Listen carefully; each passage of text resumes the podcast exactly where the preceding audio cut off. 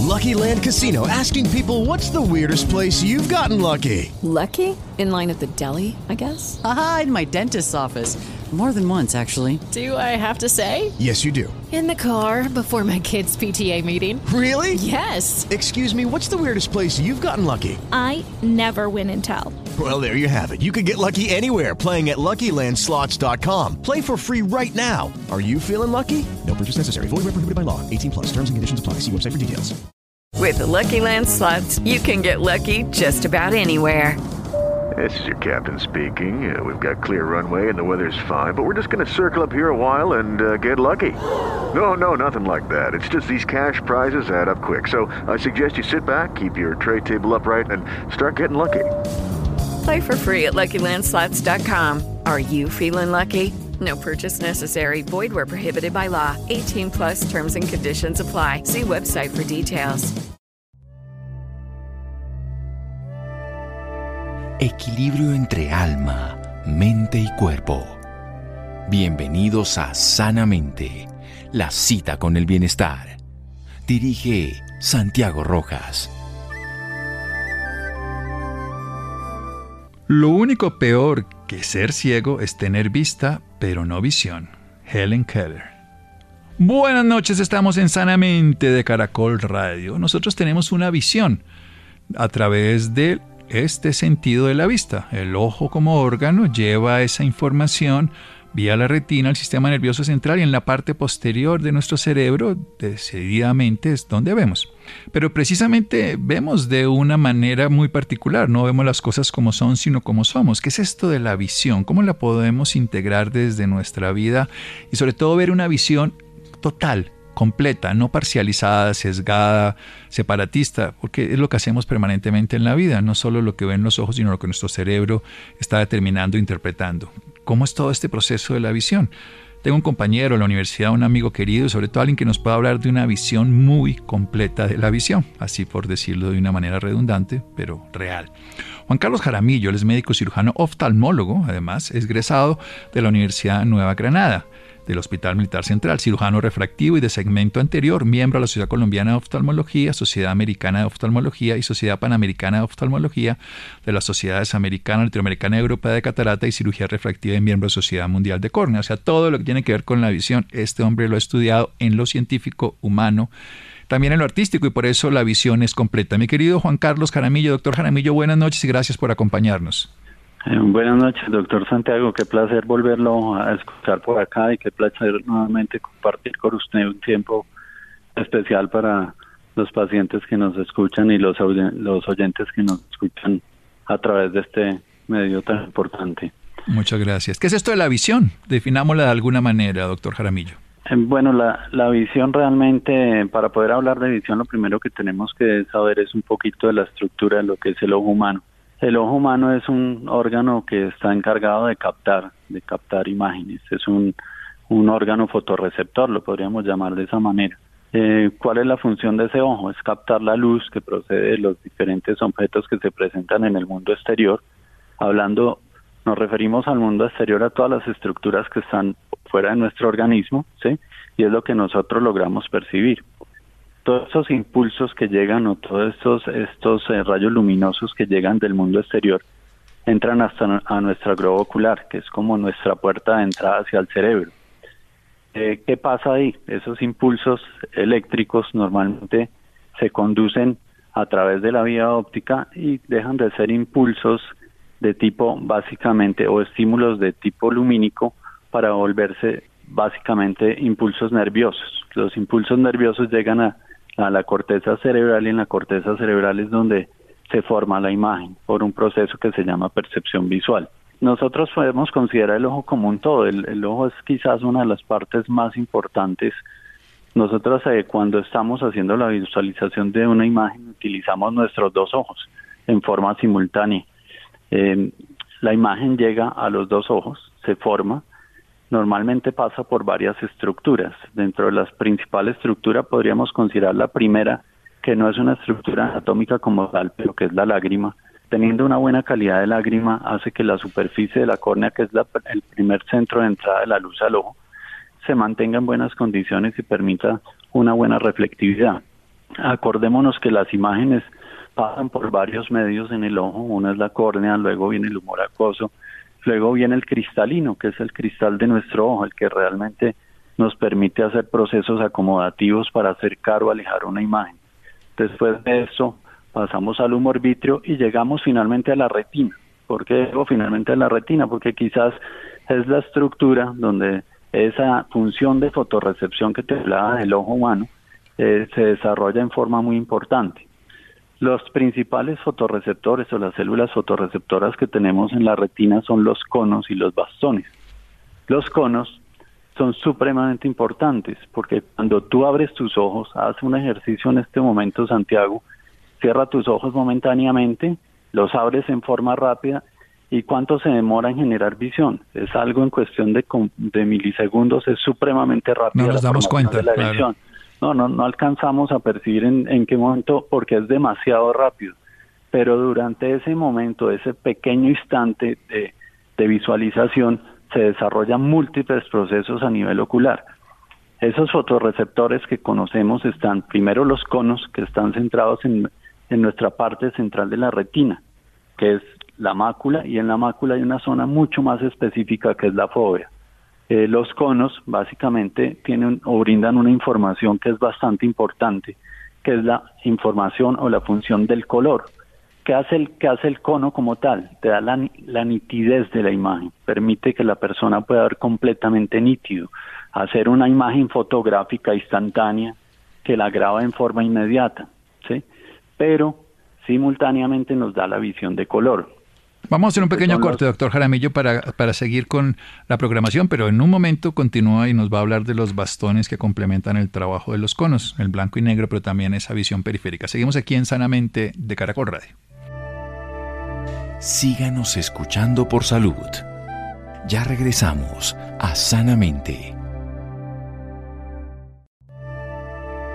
Bienestar en Caracol Radio. Seguimos en Sanamente. Seguimos en Sanamente de Caracol Radio, un invitado muy especial, médico oftalmólogo, egresado a la Universidad Nueva Granada, con muchas especialidades, subespecialidades como cirujano refractivo y de segmento anterior y miembro de las sociedades científicas de Colombia, Latinoamérica, de Europa y Americana.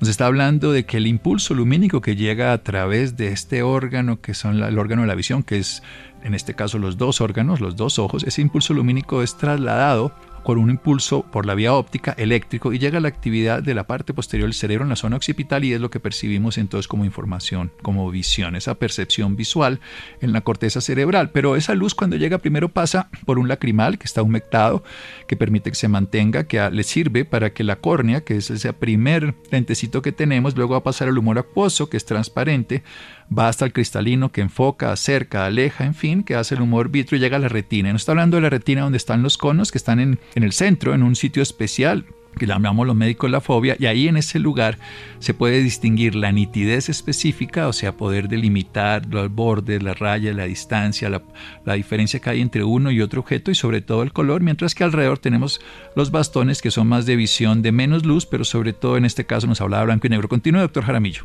Sí, te estaba comentando de los bastones. Los bastones básicamente nos dan lo que es la visión periférica, es una visión de menos sensibilidad, es una visión que básicamente nos ubica lo que son los eh, el color blanco y negro. Hay dos eh, principales proteínas, una a nivel de los de los conos que es eh, que es la yodopsina y la otra que está en los bastones que es la rodopsina, que básicamente son los que nos ayudan a hacer estos procesos fotoquímicos que son los que convierten la luz en un proceso de impulsos nerviosos. A través de la vía óptica hay unas células principales, no, no nos vamos a centrar hoy en la parte de neuroanatomía, pero esto es importante para que puedan percibir un poquito lo que es la formación de las imágenes. Hay dos células muy importantes que son las células ganglionares y las células bipolares. ¿Por qué les hablo de esto? Porque las células ganglionares básicamente son las células que nos van a, a conformar las estructuras del nervio óptico. Y el nervio óptico es básicamente ese sitio que no tiene receptores visuales, por eso se llama mancha ciega también, pero básicamente es la estructura que nos ayuda a distribuir los impulsos nerviosos que van hasta el cerebro. ¿Cómo es la vía óptica rápidamente? Salimos de nuestra retina, Salimos a través del nervio óptico, eh, llegamos al quiasma óptico, y del quiasma óptico pasamos al cuerpo geniculado, que son estructuras específicas donde la luz se acomoda de una manera, donde la formación de los, donde nos da información de forma, de tamaño de los objetos, y esto va, pasa a través de las radiaciones ópticas y llega directamente al cerebro. En el cerebro, ¿qué pasa? Comienza un proceso que se llama percepción visual. Eh, básicamente la percepción la venimos manejando desde una parte inicial, que es esa parte fotoquímica que hablamos inicialmente, llega a nuestro cerebro y en nuestro cerebro básicamente lo que hacemos es que los sentidos y esas sensaciones eh, se encargan de que el cerebro organice y recree una realidad. que es una realidad? Es lo que adquirimos a través de nuestra percepción y la percepción es básicamente lo que nos permite conformar una imagen. Yo te hablaba de, la fobia, que es, que es importante en la fobia. Cuando tú estás mirando un objeto, cierras tus ojos, los abres en forma momentánea, te, formas un mapa muy rápido de una estructura visual que hay al frente tuyo. Ese mapa se puede modificar. ¿Por qué? Porque tú tienes en el ojo unos movimientos que se llaman movimientos sacádicos. Esos movimientos sacádicos permiten que tu fobia enfoque en varios puntos y esos varios puntos te van conformando un mapa visual. El mapa visual es como si vieras un mapa mundo y te centraras en un país y lograras ver los otros puntos alrededor de él. Y a medida que vayas cambiando de país, vas encontrando nuevos enfoques y nuevas configuraciones que te forman un mapa completo. Eso es muy importante porque ese mapeo es lo que nos permite formar imágenes. Cuando nosotros hablamos de percepción eh, visual, hay dos teorías muy importantes. Una es que la percepción visual se puede dar en forma intuitiva o en forma innata, y la otra, que es una secundaria, que realmente es la que más nos llama la atención, es que la percepción visual está dada por el aprendizaje y por las experiencias con imágenes previas. ¿A qué me refiero con esto? Cuando tú estás, comienzas tu vida de, prácticamente desde la época intrauterina, tú comienzas a recibir imágenes. Todas esas imágenes te graban en tu cerebro. Son como tu backup.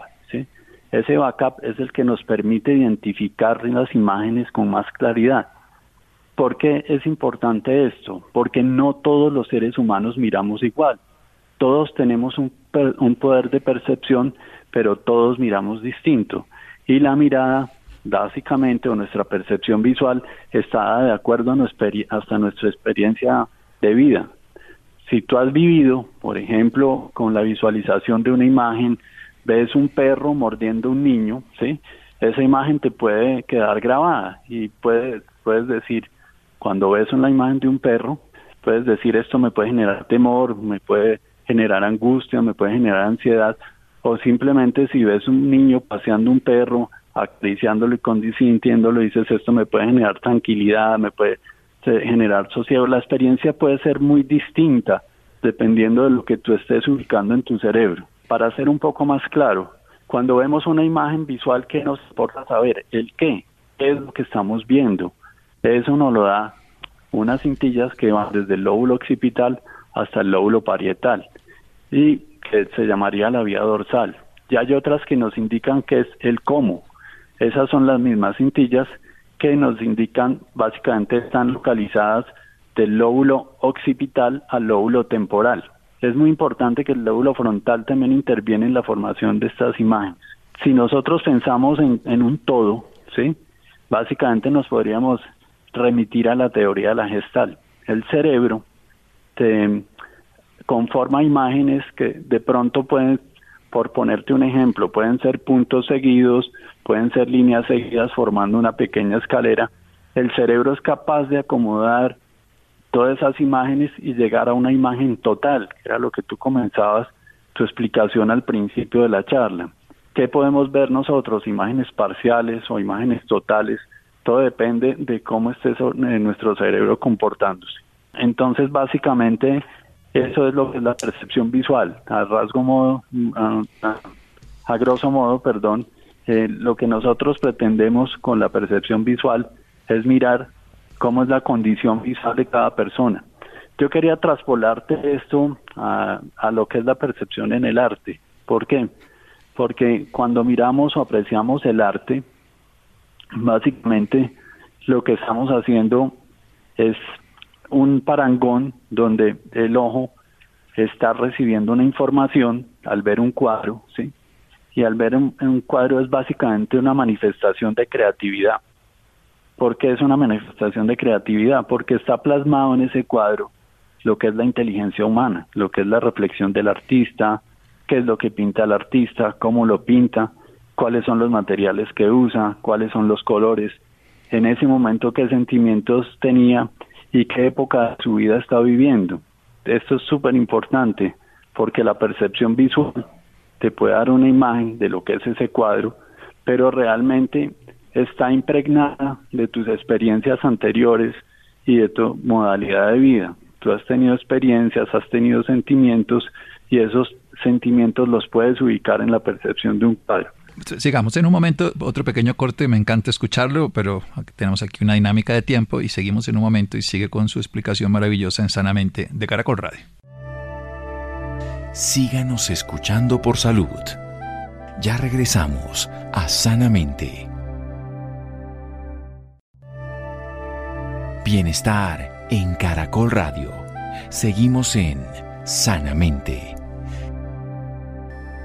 Seguimos en Sanamente de Caracol Radio. Juan Carlos Jaramillo, nuestro médico cirujano oftalmólogo, esta noche hablándonos de algo bellísimo, que es esa capacidad que tenemos los seres humanos de ver, pero no solamente ver, sino observar, de recrear una realidad, de una percepción, de una imagen, porque los seres humanos miramos distinto. Por supuesto, tenemos una percepción visual que llamaríamos innata, que es intuitiva, que es simplemente descubrir la vida como los ojos de un niño, pero luego aprendemos y empezamos a integrar toda la funcionalidad del cerebro porque todo lo que estamos percibiendo desde el órgano visual a través de, específicamente de los ojos y llegamos al sistema nervioso tiene vías distintas. Por ejemplo, una vía que se llama la dorsal. Esta vía nos dice qué es lo que estamos viendo. Así podemos tener el discernimiento de que esto es un objeto, esto es un objeto de movimiento, es un objeto quieto. Y también cómo, cómo se desarrolla esa percepción.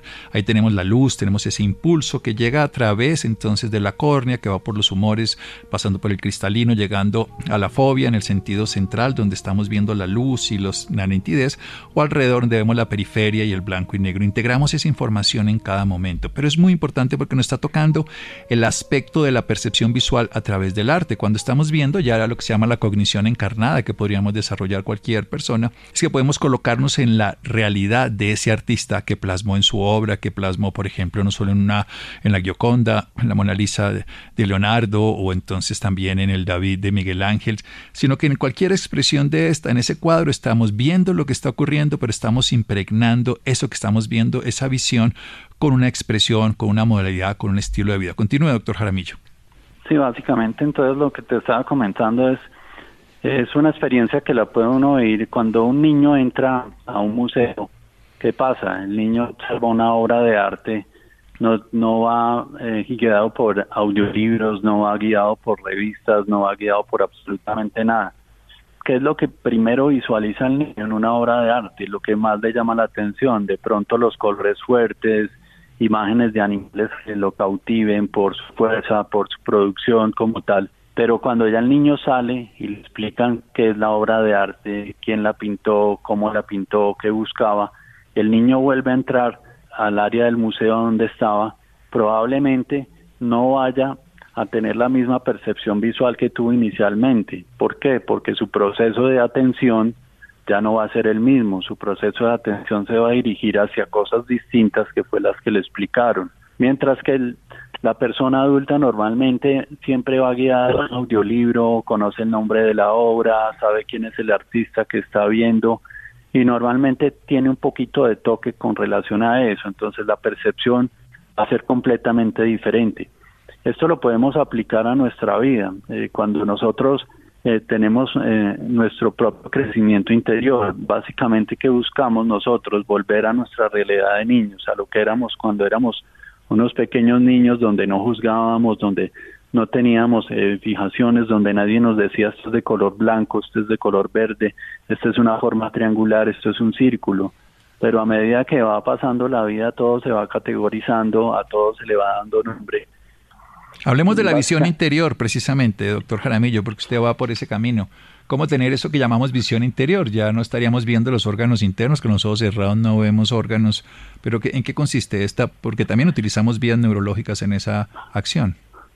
Sí, básicamente yo diría, ahí, cuando hablamos de la, de la visión interior, te podría decir, cuando tú llegas a, a, un, a un museo o simplemente en tu vida normal, es no te creas nada. Es quizás una frase que es muy importante porque el no te creas nada es simplemente aprender a diferenciar entre conceptos, entre creencias y verdades.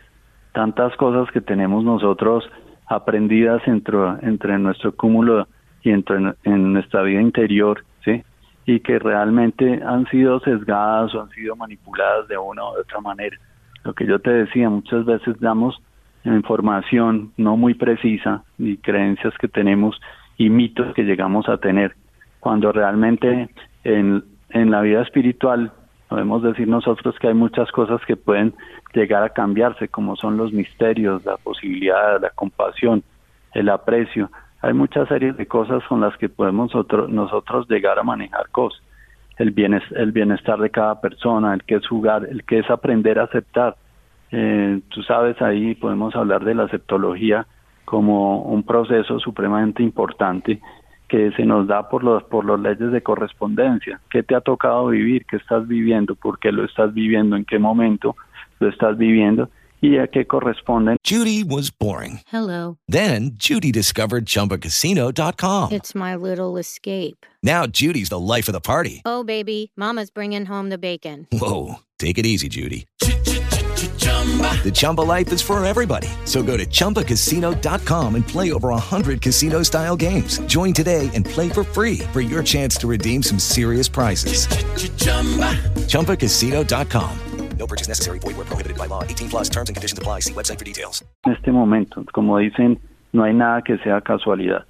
Para algo venimos, venimos realmente a ser felices, a sentir paz interior, a amar, a servir, pero todo esto obviamente lo podemos reflejar en la terapia y básicamente aprender a manejar o a modificar todo nuestro esquema visual.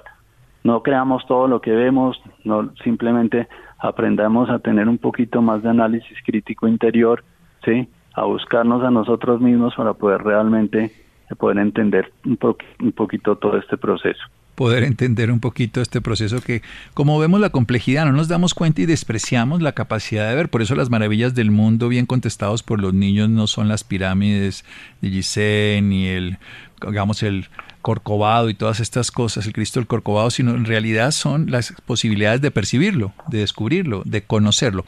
Hablemos un poquito más de las emociones. ¿Por qué cuando tenemos miedo se vuelve tunelizada la vista o cuando tenemos asco se aumenta su tamaño de lo que vemos? Y percibimos en esta percepción visual. Sí, porque básicamente, bueno, cuando tenemos e-, esas percepciones a nivel sensorial, es una cosa simplemente, ¿qué son los sentimientos, qué son los pensamientos? Eh, recibimos un estímulo visual y al recibir un estímulo visual, si este es un estímulo agresor, podemos ver el estímulo agresor como algo muy cercano, algo que nos puede llegar a afectar, nos genera más temores, más ansiedad, porque si tú tienes algo que, que pretende agredirte, obviamente lo ves mucho más cercano. Si tienes algo que no te está agrediendo, lo puedes ver tranquilo, lo puedes ver relajado, lo puedes ver ligeramente más lejano. Ese es, ese es un punto que es supremamente importante. Entonces allá sería básicamente hablar de las sensaciones. Esa podría ser la sensación relacionada con el miedo. La sensación relacionada con la alegría, como te lo decía, es una manifestación contraria, algo que nos genera paz, que nos genera tranquilidad. En esto también se involucra mucho la, lo que es la visión de color. En la visión de color podemos tener nosotros manifestaciones en los colores que nos ayudan a tener un poquito de sensibilidad con relación a lo que son los colores en el, en el ojo. Entonces tú podrías decir qué manifestaciones tienen la, la visión de color en el ojo por los distintos colores. Recuérdate que hay una triada de colores que se forma por los colores principales, que es el azul, el rojo y el verde.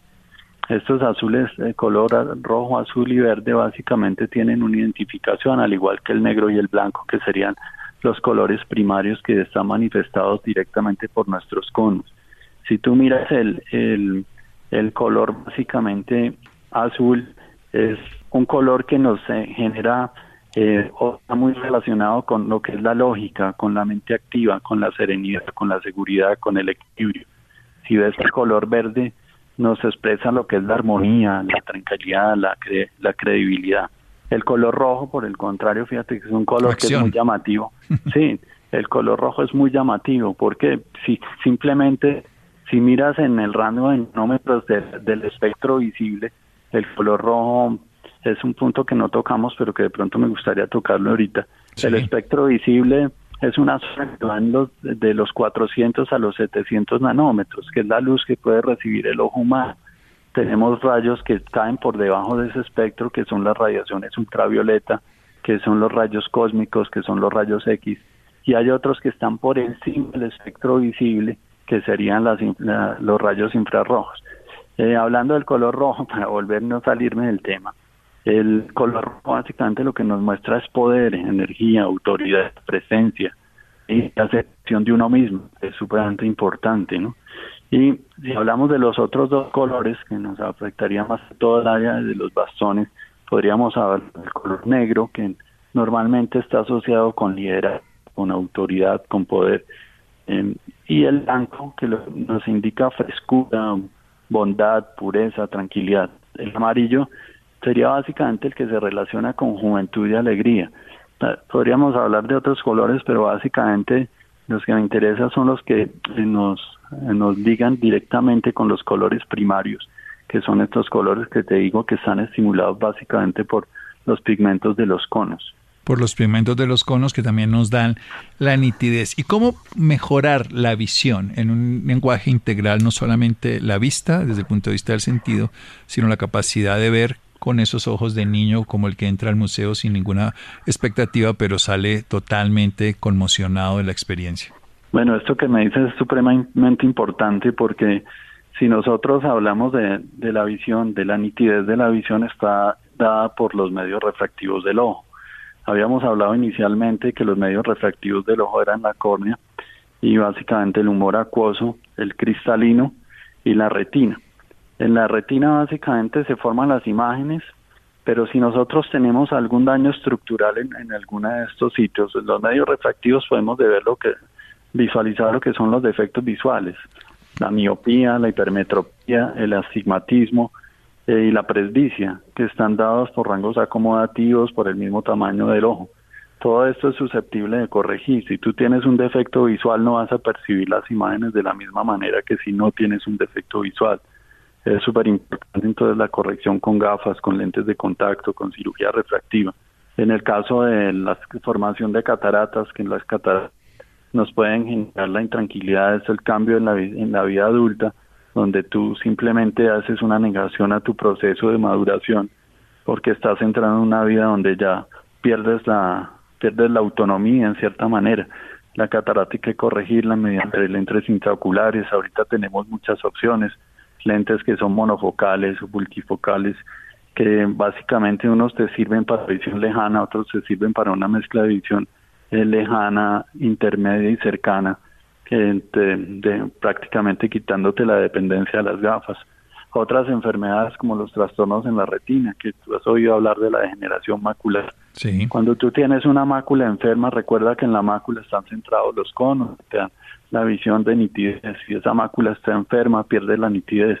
Entonces, son todos procesos que se unen uno a otro. Si, si tú quieres tener unas imágenes que son nítidas en tu cerebro, sí, una percepción visual adecuada, y tienes esta información que llega en forma errónea porque el nervio óptico está recibiendo una información que no es la correcta, porque o tienes un defecto reflectivo, o tienes una opacidad de medios, o tienes una catarata en formación, o tienes una, una alteración en el vitrio, cuerpos vitreos flotantes, desprendimientos del vitrio, o tienes alteraciones retinianas como una retinopatía por diabetes, una retinopatía por hipertensión, o procesos degenerativos facultativos por la edad. Entonces, son muchas de las cosas que pueden trastornar nuestro proceso a nivel de percepción visual.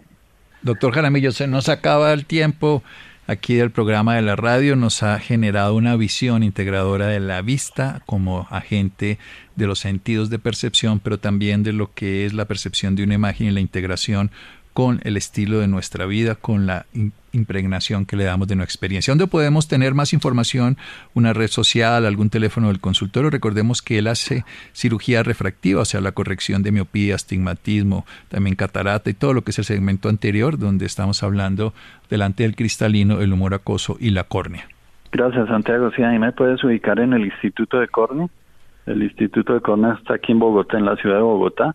El teléfono del instituto es el 612-8426 o el 213-5963. Es el sitio donde me ubican habitualmente para cualquier tipo de consulta en las que yo pueda intentar colaborarles. Excelente, doctor Jaramillo. Una visión muy completa de la visión. Esto es redundante, pero así es. Un abrazo, doctor Jaramillo. Bueno, Santiago, un placer haberte escuchado nuevamente. Espero que haya podido quedar ligeramente claro este proceso. Es un proceso integrativo muy grande, sí, donde realmente no solamente es percibir la visión como tal, sino percibir el ser humano como parte del esquema visual. Todas las experiencias que recibimos, todos los procesos que recibimos son los que nos ayudan a tener un proceso de maduración interior mucho mayor. Precisamente. Entonces, a, a todos un abrazo grande, espero que haya servido y espero verte pronto. Muchas gracias. Si sirvió y las personas interesadas en el doctor Jaramillo, 601-612-8426, la ciudad de Bogotá. Seguimos en Sanamente. Síganos escuchando por salud. Ya regresamos a Sanamente. Bienestar en Caracol Radio. Seguimos en Sanamente. Seguimos en Sanamente de Caracol Radio. Los interesados en el doctor Juan Carlos Jaramillo, especialista en cirugía refractiva, el segmento anterior de la córnea, trabaja en el Instituto de Córnea y un teléfono para llamar 601-612-8426, 601-612-8426. Y ahora vámonos para el ladito.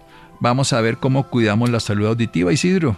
Muy buenas noches para el doctor Santiago y muy buenas noches para todos nuestros oyentes. Hoy hemos decidido hablar de la salud auditiva, de la salud auditiva en personas mayores o en el adulto mayor, pero cómo cuidar esa buena salud, cómo llegar a una edad avanzada con una buena salud auditiva. Por eso hemos invitado a Lady Camacho, ella es fonaudióloga y es coordinadora de calidad y entrenamiento en GAES. Lady, muy buenas noches, gracias por estar con nosotros en Sanamente. Hola Isidro, al doctor Santiago y a todos los oyentes, buenas noches y gracias por este espacio y por la invitación. Lady, ¿qué entendemos por una salud auditiva óptima? ¿Cómo podemos definir este término?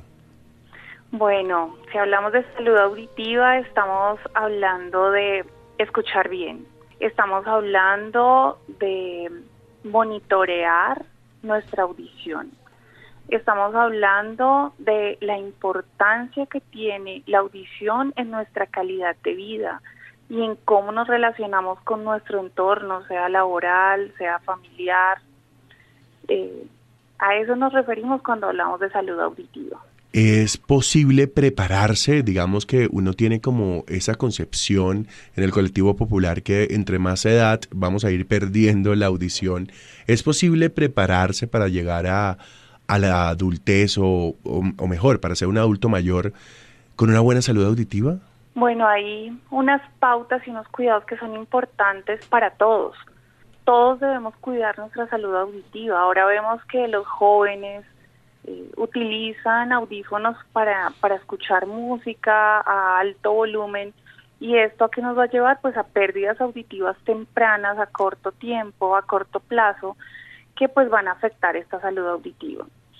Eh, ¿Qué podemos sugerir? Que todas las personas que nos escuchen, si tienen ya eh, sensación de que les hablan y no comprenden, saben que les están hablando, pero no comprenden el mensaje, si tienen ruidos en los oídos cuando están en completo silencio, que estos ruidos se llaman tinnitus o acúfenos, esto también es una alerta de que ya algo puede estar ocurriendo con nuestra audición si hay dolor, si hay molestia, si quizás subimos el volumen más al televisor, al celular, y sentimos que ya también estamos afectando a nuestro, a nuestro núcleo familiar porque empiezan a decirnos bájale al televisor, me molesta, mejor me voy a otro espacio.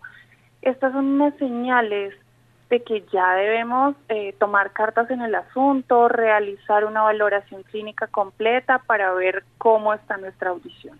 Lady, en teoría deberíamos chequearnos todos, ¿no? Deberíamos estar en constante chequeo para saber cómo está nuestra audición. Pero en el caso de los adultos mayores, ¿a partir de qué edad esto debería ser una constante? Y lo digo a establecer esa cita cada seis meses con el especialista. ¿A partir de qué edad debería ser lo, lo aconsejado? Bueno, en este momento nosotros estamos sugiriendo que esta visita sea a partir de los 50 años, por lo menos cada seis meses. Cada seis meses, ¿por qué? Me lo vas a preguntar. Porque resulta que ya empezamos a tomar medicamentos. Hay unos medicamentos que son tóxicos y estos medicamentos debemos tomarlos, pero pueden llegar a afectar nuestra audición. También todos aquellos que han trabajado con exposición a ruido. Resulta que antes, antes no estaba reglamentado el uso de protección auditiva para eh, los trabajadores expuestos a altas intensidades. Entonces, esto también lleva a que las personas pues puedan tener algún tipo de pérdida auditiva. Sí, entonces, en este momento la recomendación es que a partir de los 50 años haya una valoración auditiva completa cada seis meses, pues realizada por un especialista.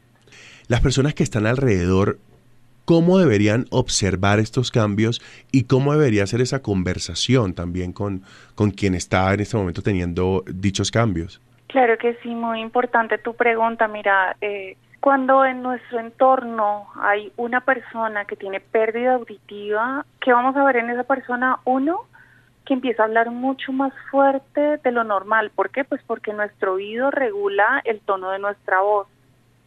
Segundo, pues va a subir el volumen de todo, entonces va a querer subirle más al televisor para lograr comprender algo de lo que eh, dicen, va a subirle más a la música, posiblemente va a hablar en altavoz por su celular, eh, va a responder diferente a lo esperado, no sé, si le preguntan algo va a contestar algo diferente, si le dicen vamos a la mesa puede entender vamos a la misa, porque empieza a tener un problema en la capacidad de comprender. Entonces, cuando veamos este tipo de situaciones que de inicio pueden ser algo graciosas, ¿no? Que el abuelo responda una cosa diferente cuando se le pregunta si quiere un café y, diga que, que, sí, que de color amarillo, que es algo que, que vemos constantemente en nuestros consultorios. Esto es una señal de alarma, esto es, tenemos que hacer algo pronto. Importante acudir a una valoración clínica completa. Si hay una pérdida auditiva, pues el paciente va a tener que empezar a utilizar audífonos para la corrección de esta pérdida. Te hago la analogía con las gafas. Eh, quien tiene eh, falta de agudeza visual utiliza sus gafas y soluciona la situación. Igual ocurre con la audición. Al utilizar los audífonos, el paciente vuelve a conectarse y la vida empieza a normalizarse un poco más. Sin embargo, cuando dejamos que esto avance, el paciente ya va a tener dificultades mayores en la capacidad de comprender las palabras, ¿sí? Y es allí cuando el fonoaudiólogo especialista en audiología recomienda que se hable más despacio, que se hable de frente, que busquemos eh, vocalizar y tener también paciencia con nuestros adultos mayores en casa.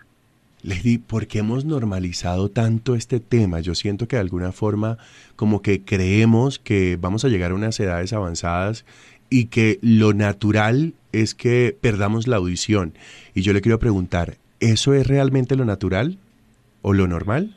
Bueno, pues así como nuestra visión, así como eh, los órganos de nuestro cuerpo tienen que ir viviendo un deterioro, Igual puede pasar con nuestros oídos, aunque no es la norma, no es lo que le pasa al 100% de los pacientes que nos visitan.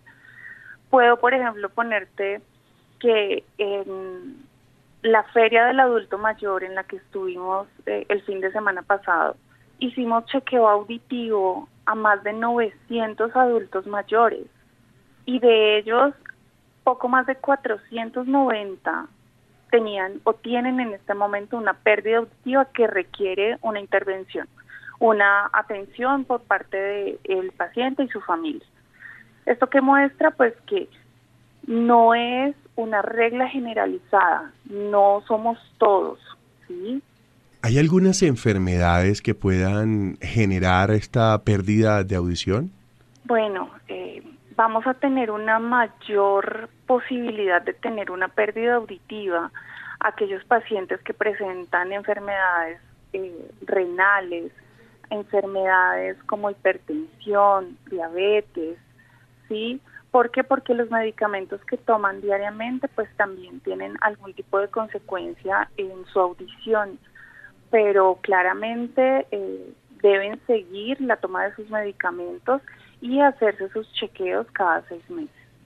O sea que definitivamente el mensaje es pues ponerle cuidado a este tema de la salud auditiva, ¿no? Y también así como quizás checamos o, vamos a, al médico por el corazón, vamos al médico porque queremos bajar de peso, vamos al médico por múltiples razones, también hay que ir al médico para echarle un vistazo también a, a los oídos. Exactamente, exactamente, esa es la invitación realmente a hacernos una valoración auditiva, a ver qué tan importante es esto eh, y lo hablábamos que el sonido lo es todo. El sonido permite eh, recordar, permite estar cerca de aquellos familiares que quizá están muy, muy lejos a través de una llamada, nos permite socializar, nos permite comunicarnos con nuestra familia, ¿sí? Eh, hay algo importante y es que cuando dejamos que estas pérdidas auditivas, que son progresivas, vayan aumentando, lo que va a pasar es que eh, nuestros adultos, nuestros abuelos van a empezar a aislarse, alejarse. ¿Por qué? Porque sé que hablan, pero yo no entiendo. Quizás hacen un chiste y pues yo perdí parte de, del chiste y pues ya no, no puedo estar en sintonía con el grupo social, familiar. Entonces es muy importante, muy importante este llamado. Eh, pues a ir monitoreando y a intervenir en el momento en que sea necesario. Bueno, Lady, muchísimas gracias por estar aquí con nosotros en Sanamente. No, un gusto para mí. Gracias por la invitación. Un abrazo. Que descanse. Hasta luego. Isidro, muchas gracias. Mario, muchas gracias. Y Ricardo ya quédense con una voz en el camino con Ley Martin. Caracol piensa en ti. Buenas noches.